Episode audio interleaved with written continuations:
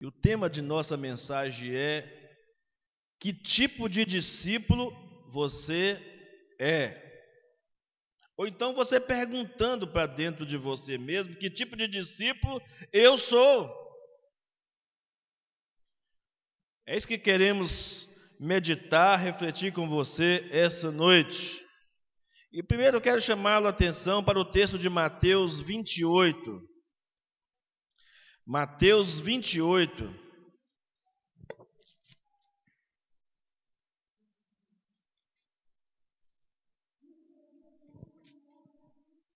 Versículo 19 e 20.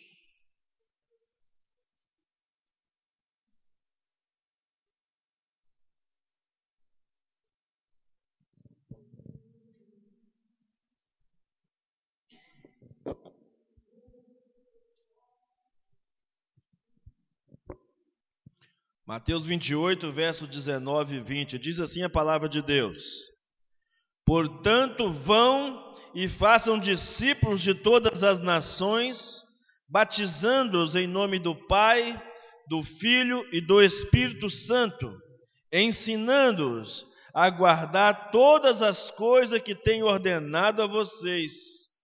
E eis que estou com vocês todos os dias, até o fim dos tempos. Vamos para Marcos capítulo 8. Marcos capítulo 8, versículo 34.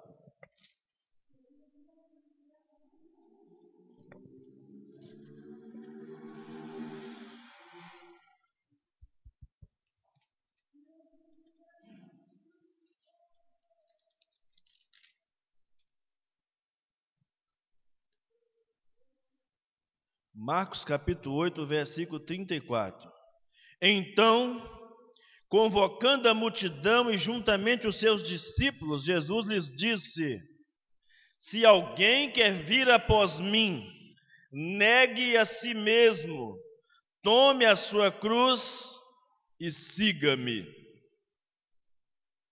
Lucas capítulo 14,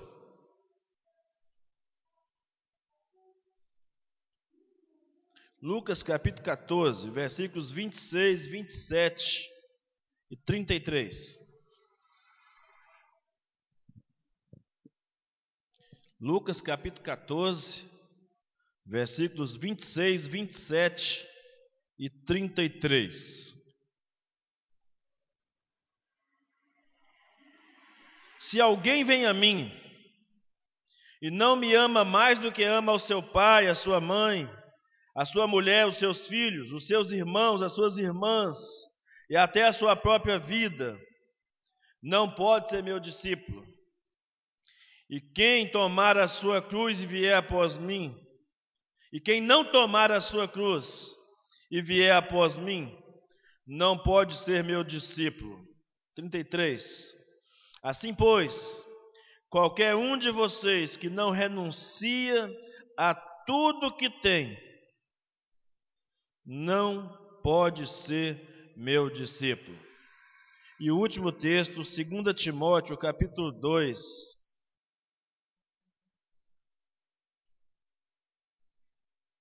Segunda carta de Paulo a Timóteo, capítulo 2, versículo 2.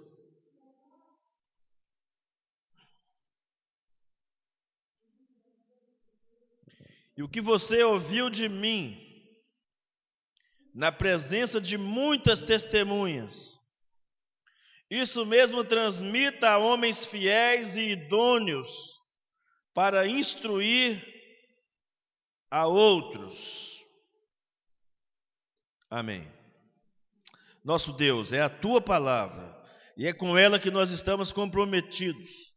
É com a tua palavra, Deus, que nós queremos que a nossa vida seja moldada equipada, transformada num caráter semelhante ao caráter de Cristo. Por isso, nos ajude, nos acompanhe, nos oriente, nos dê um coração sensível, um coração obediente.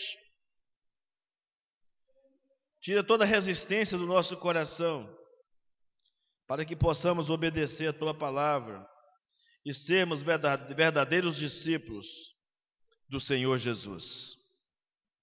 É a nossa oração nessa noite, em nome de Jesus. Amém e amém. Que tipo de discípulo você é? Irmão, ser discípulo de Cristo é o projeto mais fascinante de vida que existe. Não existe nada comparado a ser discípulo de Cristo nesse mundo. Qualquer outra coisa, qualquer outra invenção, qualquer outro estilo de vida que alguém tente imaginar, ainda assim estará aquém do discipulado. E isso para nós é algo tão extraordinário, irmãos, que ninguém conseguirá ser discípulo sem ser um discipulador. E ninguém será um discípulo sem ter sido discipulado. Da mesma forma que ninguém conseguirá ser um discipulador sem ser um discípulo. É que você entenda, para que você entenda como o grau de importância da vida discipular ou do discipulado. Exceto Jesus, que é o mestre por excelência, embora tenha vindo com uma ordem, uma missão do Pai, mas sendo Deus, veio com a missão de fazer discípulos e instruir homens, para que a partir dele pudessem produzir a vida dele nos outros. A partir de então, todos os verdadeiros seguidores de Jesus passariam por esse processo e o assumiria, porque seria mais do que um processo, um estilo de vida. Muita gente insiste, amados, em dizer que é, o discipulado é uma coisa desgastada, uma palavra desgastada, ultrapassada, fora de moda, uma palavra em desuso. Já inventaram outros termos, outros nomes, mas quem diz tal coisa é que está totalmente equivocado. Nunca esteve tão atual, nunca esteve tão necessário o discipulado na existência da igreja, como ferramenta, como meio, como estilo de vida, para dar ah, as coordenadas de quem de fato são os verdadeiros cristãos, de quem de fato são os verdadeiros seguidores de Jesus. Nunca a igreja sentiu tanta necessidade de discipulado como nos dias de hoje. O verdadeiro discipulado é a garantia da permanência dos frutos. E se os frutos não permanecem, é porque o discipulado não está acontecendo. Alguma coisa errada no nosso processo de vida cristã, tanto individualmente como igreja, como corpo como corpo de Cristo. Porque a ideia de Cristo, lá em capítulo 15 do Evangelho de João, é de que os cristãos, os discípulos de Jesus, produzam frutos e frutos que permaneçam. Frutos visíveis da sua vida, do seu trabalho, do seu amor, da sua paixão por Cristo e pela obra de Cristo. Recentemente, irmãos, o que mais se ouve nas redes sociais, recentemente o que mais se ouve nas redes sociais é sobre mentor e coach. É uma das coisas que mais se ouve em nossos dias. E os mentores e os coaches atuais, modernos, são nada mais, nada menos do que é, treinadores ou patrocinadores emocionais das pessoas. E quando surgem essas novas figuras no mercado, quando surgem essas novas figuras ah, no cotidiano das pessoas, a tendência nossa, principalmente nós os cristãos, é já desenvolvermos uma série de resistência a essas coisas ao invés de seguir uma recomendação simples da palavra de Deus, que é de examinar tudo e reter o que for bom. E na pior das hipóteses, irmãos, avaliar O que a figura do mentor, o que a figura do coach está sinalizando para nós, como igreja, como povo de Deus.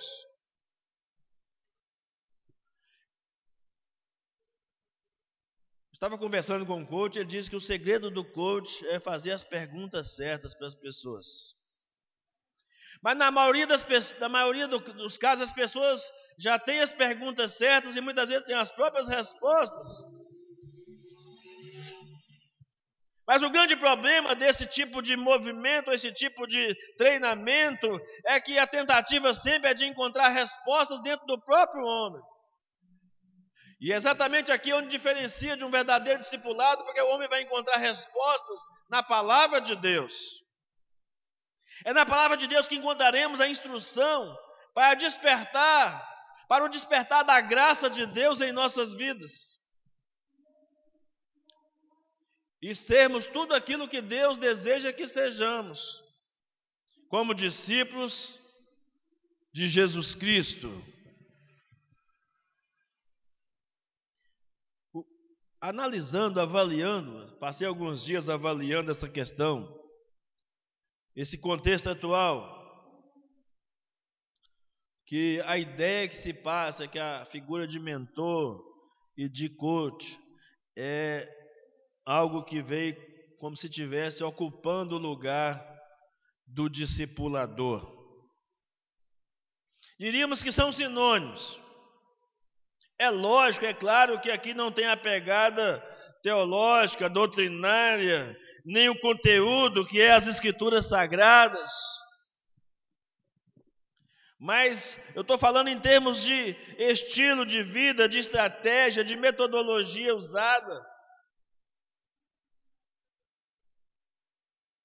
E às vezes nós apanhamos muito dessas questões porque ficamos atrasados na aplicação do nosso discipulado.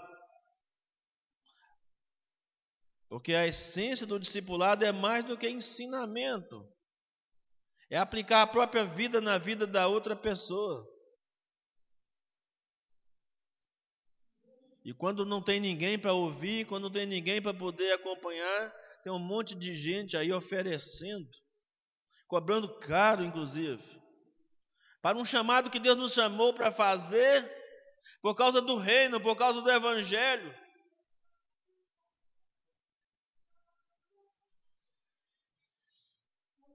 E esse pessoal está ocupando um espaço nesse mundo aí, aonde nós não estamos chegando Estão chegando os coaches, estão chegando os mentores, e, e não estão chegando os discipuladores da igreja para alcançar o coração dessas pessoas. A Bíblia do discipulado, ela define um mentor dizendo que é alguém com graça especial, comprometido em ajudar outra pessoa a crescer regular e intencionalmente em sua vida e em seu ministério para alcançar seu pleno potencial. Essa definição é de discipulador. Mas eles estão dizendo que é a figura de um mentor. Ainda que existam algumas distinções entre coach, mentor, discipulador, outros nomes, a igreja vai inventando uns nomes né, ao longo do tempo, né? Pai espiritual, líder pastoral, diretor espiritual, vão inventando um monte de nome, mas sem exercer as funções que de fato deveriam ser serem exercidas em um verdadeiro discipulado. Irmãos, diante desse quadro, dessa pano de fundo que foi estabelecido, eu fiquei pensando que muitos cristãos em nossas igrejas não conseguem ser discipuladores, porque simplesmente não conseguem ser discípulos de Cristo. A maioria das pessoas são levadas a Jesus para serem salvas ou para receber algum tipo de cura, algum tipo de milagre, mas não são levadas a Jesus para serem transformadas, treinadas, serem discípulos, viver como Jesus viveu, reproduzir a vida de Cristo em suas vidas. Essa que é a verdade. Então, como que esperar de alguém que ela seja um discipulador se ela não conseguiu ou não aprendeu de fato ser discípulo de Jesus? E para responder a pergunta de quem, que tipo de discípulo você é, é preciso de, de definir o que, é ser discípulo, o que, que é discipulado, o que, que faz um discipulador. Discipulado, irmãos, é um relacionamento. Discipulado não é um programa. Discipulado não é uma série de palestras ou apenas um núcleo de estudo bíblicos. Discipulado é um estilo de vida, não é um método é semear a sua vida na vida de outra pessoa. Podemos até usar diversas ferramentas, sendo a principal delas o estudo bíblico. Qualquer discipulado que colocar de lado o ensinamento da palavra de Deus, ela fracassará na sua missão de tornar pessoas semelhantes a Jesus. De nada valerá, mas de nada valerá se na prática desse ensinamento bíblico esse relacionamento entre mestre e aluno não se basear no modelo de Cristo e de seus discípulos, no qual o mestre, o, o discipulador reproduza tão bem na vida do aluno, na vida do discípulo, a plenitude da vida que ele tem em Cristo, de tal modo que o aluno consiga depois reproduzir em outros Eu só posso falar daquilo que eu experimento, daquilo que o meu coração está cheio. No meu trabalho de discipulador, eu posso falar da minha experiência com Jesus, do meu conhecimento da palavra, mas não somente um conhecimento teórico, mas aquilo que a palavra entrou e modificou dentro do meu ser. As transformações que o Evangelho produziu na minha vida. As pessoas precisam ver é, é, mais ou menos quando alguém vai vender um produto que ela não tem conhecimento do produto, ela não vai saber explicar os efeitos, não vai saber explicar o, o, as coisas boas ou as coisas ruins que pode acontecer por meio daquele produto que está sendo oferecido. Muitas, muitas das grandes empresas hoje que vendem é, via é, internet, quando ela contrata vendedores para trabalhar, porque a primeira coisa que ela faz é dar um kit de seus produtos para o vendedor, você tem que usar primeiro. Enquanto você não usar e não atestar que é bom, você não pode vender para ninguém. E no Evangelho, não poderia ser diferente, já que nós devemos ser discípulos e discipuladores por excelência.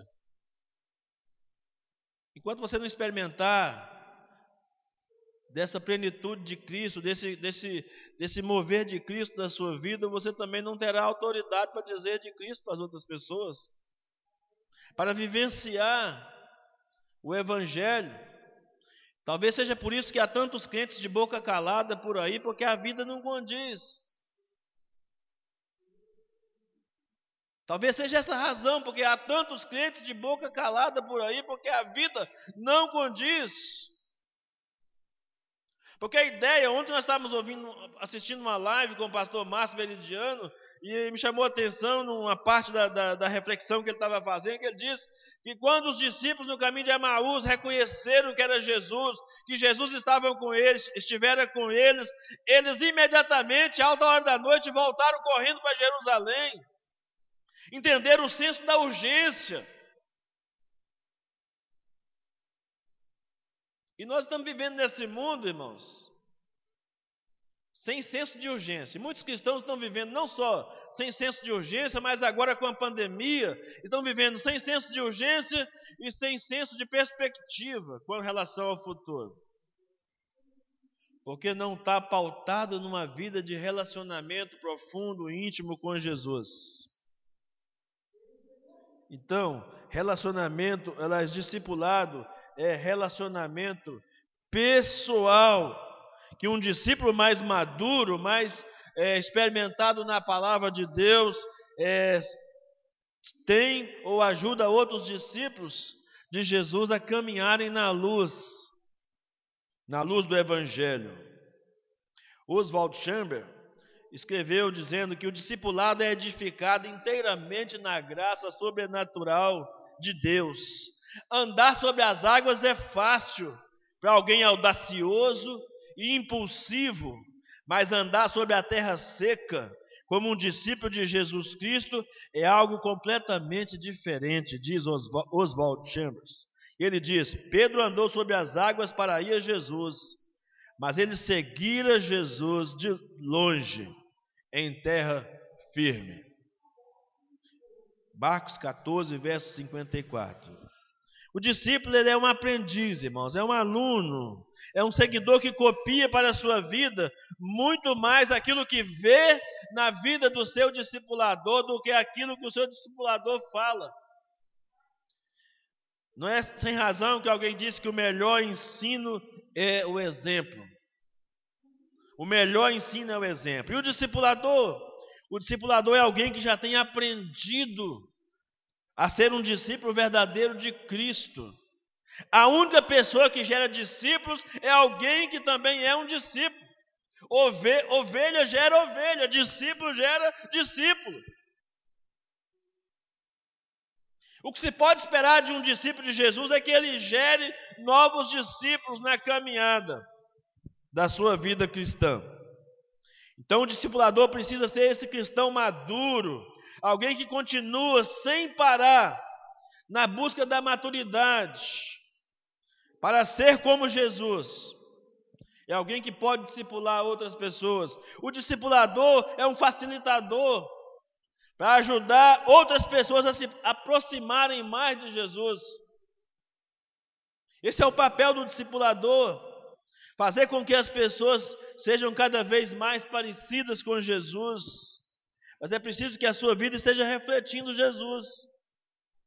A vida do discipulador, como facilitador dessa aproximação do discípulo à pessoa de Jesus, funciona como um espelho, como um reflexo para que a pessoa olhe e veja Jesus em você. Aliás, essa é a única esperança para o mundo perdido, corrompido, perverso, é que o mundo possa ver Cristo em mim e em você. Isso é mais do que encher igreja. Isso é, é mais do que lotar espaços. Isso é mudança de vida, é transformação.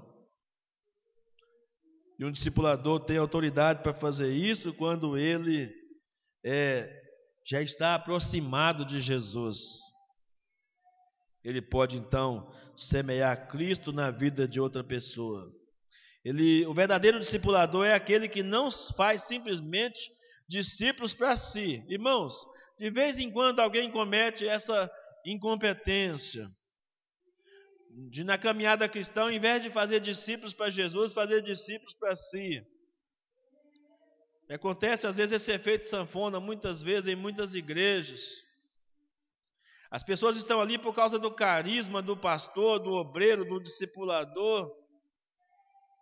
E depois, quando o discipulador vai embora, ou o pastor vai embora daquela igreja, a comunidade esfria, esvazia, desanima porque não foram formados, não foram talhados para serem seguidores de Jesus, mas seguidores daqueles líderes ali. Me lembro até hoje uma vez quando ia batizar uma pessoa numa cidade onde eu fui pastor, e aí a pessoa estava passando para, pela profissão de fé. E alguém perguntou àquela pessoa assim: E se o pastor for embora daqui? Você é muito amigo do pastor, está sendo batizada por causa da sua amizade com o pastor. E se o pastor for embora daqui, você vai continuar na igreja?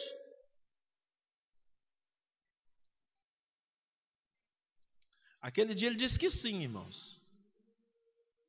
Mas depois que eu mudei para Timóteo, ele abandonou a caminhada. Foi caminhar com outro grupo, é claro. Menos mal porque está no reino, está servindo no reino. Isso é a minha maior satisfação, saber que eu gerei alguém para o reino de Deus. Eu também não posso ser egoísta a ponto de querer semear só para a Igreja Batista Nova Vida. Ninguém pode pensar só na sua própria comunidade local. As pessoas que Deus vai atrair, vai trazer para caminhar conosco, pessoas que vão se identificando conosco na caminhada. Mas pode ser que tem muita gente que vai ter um encontro com Jesus através das nossas vidas e vão caminhar com outras pessoas. Se é do reino e se é para a glória de Deus, não há nenhum mal nisso, irmãos. Se não correríamos o risco de achar que somos a única igreja verdadeira. Isso não é verdade. Há um monte de servos de Deus fiéis aí, independente da placa denominacional.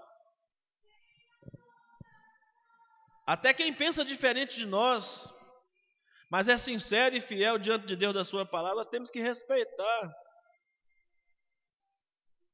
Temos a obrigação de respeitar e de amá-los. Porque não vai ter um céu para batista, um céu para assembleiano, um céu para presbiteriano. Não vai ter isso. É um céu para aqueles que foram lavados e remidos, comprados pelo sangue do Cordeiro. Amém, irmãos? Glória a Deus. Não é a placa denominacional. Nós temos um compromisso com a palavra e queremos tê-lo sempre. Queremos pregar a verdade, queremos sempre. Mas há pessoas que pensam diferente de nós e com, têm convicções também muito fortes naquilo que eles acreditam. E nós temos que respeitar. Mesmo que você não concorde, você tem que respeitar.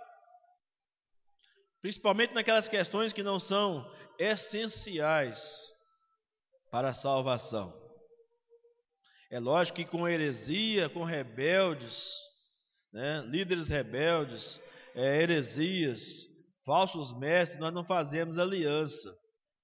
Os enganadores, os, os, merca, os mercadores da fé, nós não fazemos aliança com eles.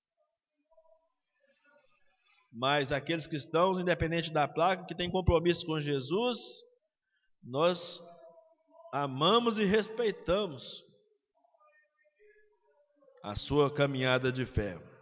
Por fim, o que é de fato ser um discípulo de Jesus? Irmãos, o tema de missões estaduais, como eu afirmei no começo, em 2020, é ser e fazer discípulos. Não é isso, missionário? Missionário Wilson está aí, para confirmar. Né? Missões estaduais, ser e fazer discípulos mas não saberemos fazer discípulos enquanto não soubermos como é ser discípulo. Quem não é discípulo não consegue fazer discípulo. E ser discípulo é reproduzir a vida de Cristo em sua vida e na vida dos outros. A vida do verdadeiro cristão é uma vida frutífera, marcada pela multiplicação. Jesus disse em João 15,5 que aquele que está nele dá muitos frutos porque sem ele ninguém pode fazer nada. Ser discípulo é estar consciente da urgência da missão. O tempo é agora, irmãos, não é daqui a quatro meses. Reconhece essa fala? Não é daqui a quatro meses, o campo já está branco, já estão brancos para a ceifa. Nós estamos esperando o quê? Estamos esperando mais o quê? Mais uma nova pandemia, mais uma nova tragédia mundial para despertar a nossa fé, despertar o nosso caráter discipular. O que que a igreja, o que que você, o que que eu, o que que nós estamos esperando para cumprir a nossa missão e com urgência? Os discípulos falaram que faltava quatro meses para a colheita. Jesus diz: não é agora. É agora, o tempo é agora. O tempo se chama hoje. Hoje ainda você pode ir lá na sua rede social e mandar uma mensagem de salvação para um amigo, para um parente, já que você não pode ir pessoalmente. Talvez não possa ir, mas você pode hoje mesmo. Às vezes a gente usa a rede social para tanta coisa, para ver tanta besteira, tanta bobagem, que não necessariamente são pecaminosas, mas que roubam o nosso tempo. Mande uma mensagem de salvação para alguém. Se comprometa a acompanhar alguém, mesmo que seja pelas redes sociais. Monitorar a vida dessa pessoa no sentido de ajudá-la na sua fé. É hoje. João capítulo 4, versículos 31 a 42, especificamente o 35. Jesus disse que os campos já estão brancos para a ceifa. A seara é grande, os trabalhadores são poucos. Será que Jesus pode contar com você? Será que Jesus pode contar com você? Ou você vai ser daqueles que continuam dizendo: ainda falta quatro meses, ainda tem muito tempo. Eu acho que não é agora, pode ser amanhã, pode ser depois, quem sabe. Ser discípulos, irmãos, é renunciar, abrir mão da própria vida se necessário for. Aliás, quando você se torna discípulo, você já está automaticamente dizendo: Eu abro mão da minha vida.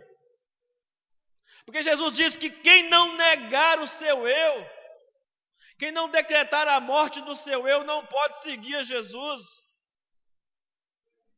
Pode vir à igreja, pode frequentar várias atividades, pode ouvir bons pregadores, mas não pode ser seguidor de Jesus. Porque para ser seguidor de Jesus, tem que negar a si mesmo, tem que estar disposto a tomar a cruz, e a cruz aqui é serviço e sofrimento. Disposto a morrer por causa de Jesus. Ele diz: Não pode ser meu discípulo. Nós lemos isso em Lucas 14, 26, 27, 33. Lemos em Marcos 8, 34. Não pode ser meu discípulo.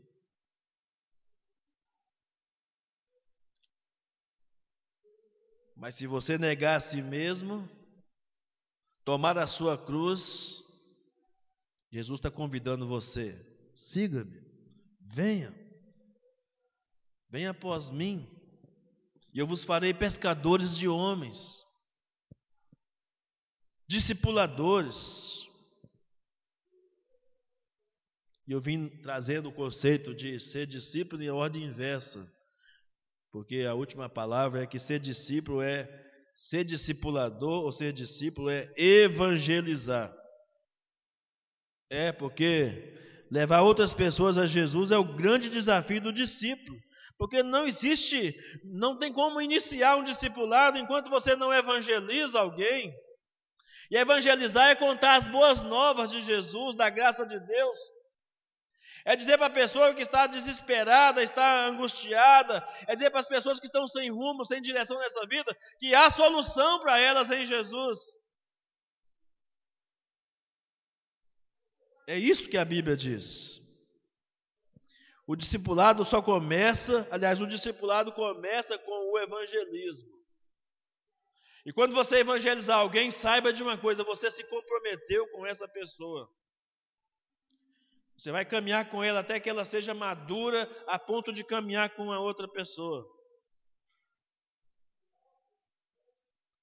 É por isso que às vezes nossos frutos não representam tanto, não, ou, ou às vezes não permanecem. Aliás, um tempo atrás, irmãos, nós os batistas tínhamos a fama de sermos os maiores evangelizadores do mundo. mas éramos péssimos discipuladores. Evangelizávamos e as outras denominações, outras igrejas escolhiam. Glória a Deus, porque colhiam, né? Fazíamos as, as cruzadas, né? As grandes campanhas. Aí aparecia lá para a igreja uma, uma, uma, uma, vida, duas vidas, três vidas, mas daqui a pouco você percebia pessoas que tinham se convertido frequentando outras igrejas. Glória a Deus! E permaneceram. Mas nós tínhamos essa deficiência e hoje eu temo de que nós nem sequer consigamos evangelizar com excelência. Por isso eu disse, talvez porque muitos cristãos estejam de boca calada, porque sua, o seu relacionamento, a sua intimidade com Jesus está comprometida. Está orando pouco, está lendo pouco a Bíblia, tem pouca comunhão com Jesus, pouco tempo de meditação na palavra. Por isso que Paulo disse que o evangelho deveria ser compartilhado com pessoas idôneas, gente responsável, para dar continuidade na arte de fazer discípulos, que não deixassem o evangelho morrer em si mesmo. O evangelho chegou aí e parou, irmão? O evangelho chegou aí na sua vida e parou? O que está acontecendo com você? O evangelho chegou aí e parou. Quais são os frutos? O quanto de Cristo pode se ver na sua vida, que leve outras pessoas a se interessarem por Cristo também. O que está acontecendo com a igreja do Senhor Jesus? Aí depois que fizermos toda essa reflexão, podemos concluir essa palavra dizendo: ah, que tipo de discípulos temos sido para Cristo? Amados, eu quero dizer para você essa noite que essa pergunta não é uma pergunta acusadora da minha parte. É uma pergunta ah, é, escrutinadora, é uma pergunta investigadora. Mas não que eu vá investigar você, mas que você investigue a sua própria vida, o seu próprio coração, os resultados da sua própria vida diante de Deus. Não tema ouvir a resposta que só Cristo pode te dar. Pergunte para ele como que você tem sido discípulo dele. Porque quando nós estivermos quebrantados por ele, por ele, seremos acolhidos, seremos orientados com todo o amor de Deus. Quem sabe nesta noite você precisa dizer como salmista, no Salmo 139, versículo 23 e 24: Sonda-me, ó Deus, e conhece o meu coração, prova-me e conhece os meus pensamentos, e vê se há em mim algum caminho mau, e guia-me pelo caminho eterno. Ó Deus, faz de mim um discípulo e um discipulador verdadeiro. Que as que o pulsar do meu coração seja por ti, por ti, pelo teu reino, pela tua palavra. Que as ânsias da minha alma seja por comunhão com o Senhor e não por causa desse mundo. Quem sabe nessa noite Deus está falando com você que você precisa acertar com Ele essa área da sua vida que está toda desarranjada, desarrumada, que está impedindo você de despertar o potencial de Deus que está na sua vida para você ser de fato um verdadeiro discipulador. Conserte no altar, coloque a sua vida no altar de Deus. Não é necessariamente vir aqui no altar simbólico da igreja, né? Quantas pessoas você faz um apelo de consagração de vida, vem à frente consagrando, e daí alguns dias a vida continua do mesmo jeito? É no altar que está aí, o seu coração é um altar para Deus? É nesse altar aí que precisa ser consertado, esse altar precisa ser erguido, restaurado na sua adoração a Deus, para que você se torne um verdadeiro discípulo e um verdadeiro discipulador, e os frutos da sua vida se tornem abundantes na casa do Senhor. Vamos orar. Nosso Deus, nós te agradecemos por essa palavra nesta noite. Eu te agradeço porque essa palavra mexeu comigo, Pai. Essa palavra me despertou para que eu pudesse produzir mais do que tenho produzido até aqui no teu reino, Pai. Me ajuda, ajuda cada irmão que ouviu essa palavra nessa noite, ó Deus. Que de alguma forma isso faça sentido para as suas vidas. De alguma forma suas vidas sejam impactadas e comece a pensar e planejar a vida à luz de um ministério, de um chamado que veio do Senhor Jesus, de uma ordem que nos foi dada, de sermos discipuladores, fazermos discípulos de todas as nações, batizá-las e ensiná-las a caminhar com Jesus até que todos nos tornemos semelhantes a Jesus. É o desejo profundo do nosso coração. Faça isso por amor do seu nome. Faça isso pela unção, pela ação, pelo poder do teu Espírito Santo. Quebra tudo tem que ser quebrado em nós, para que somente Cristo apareça e a glória dele seja manifestada através de nós. É a nossa oração nessa noite em nome de Jesus. Amém e amém.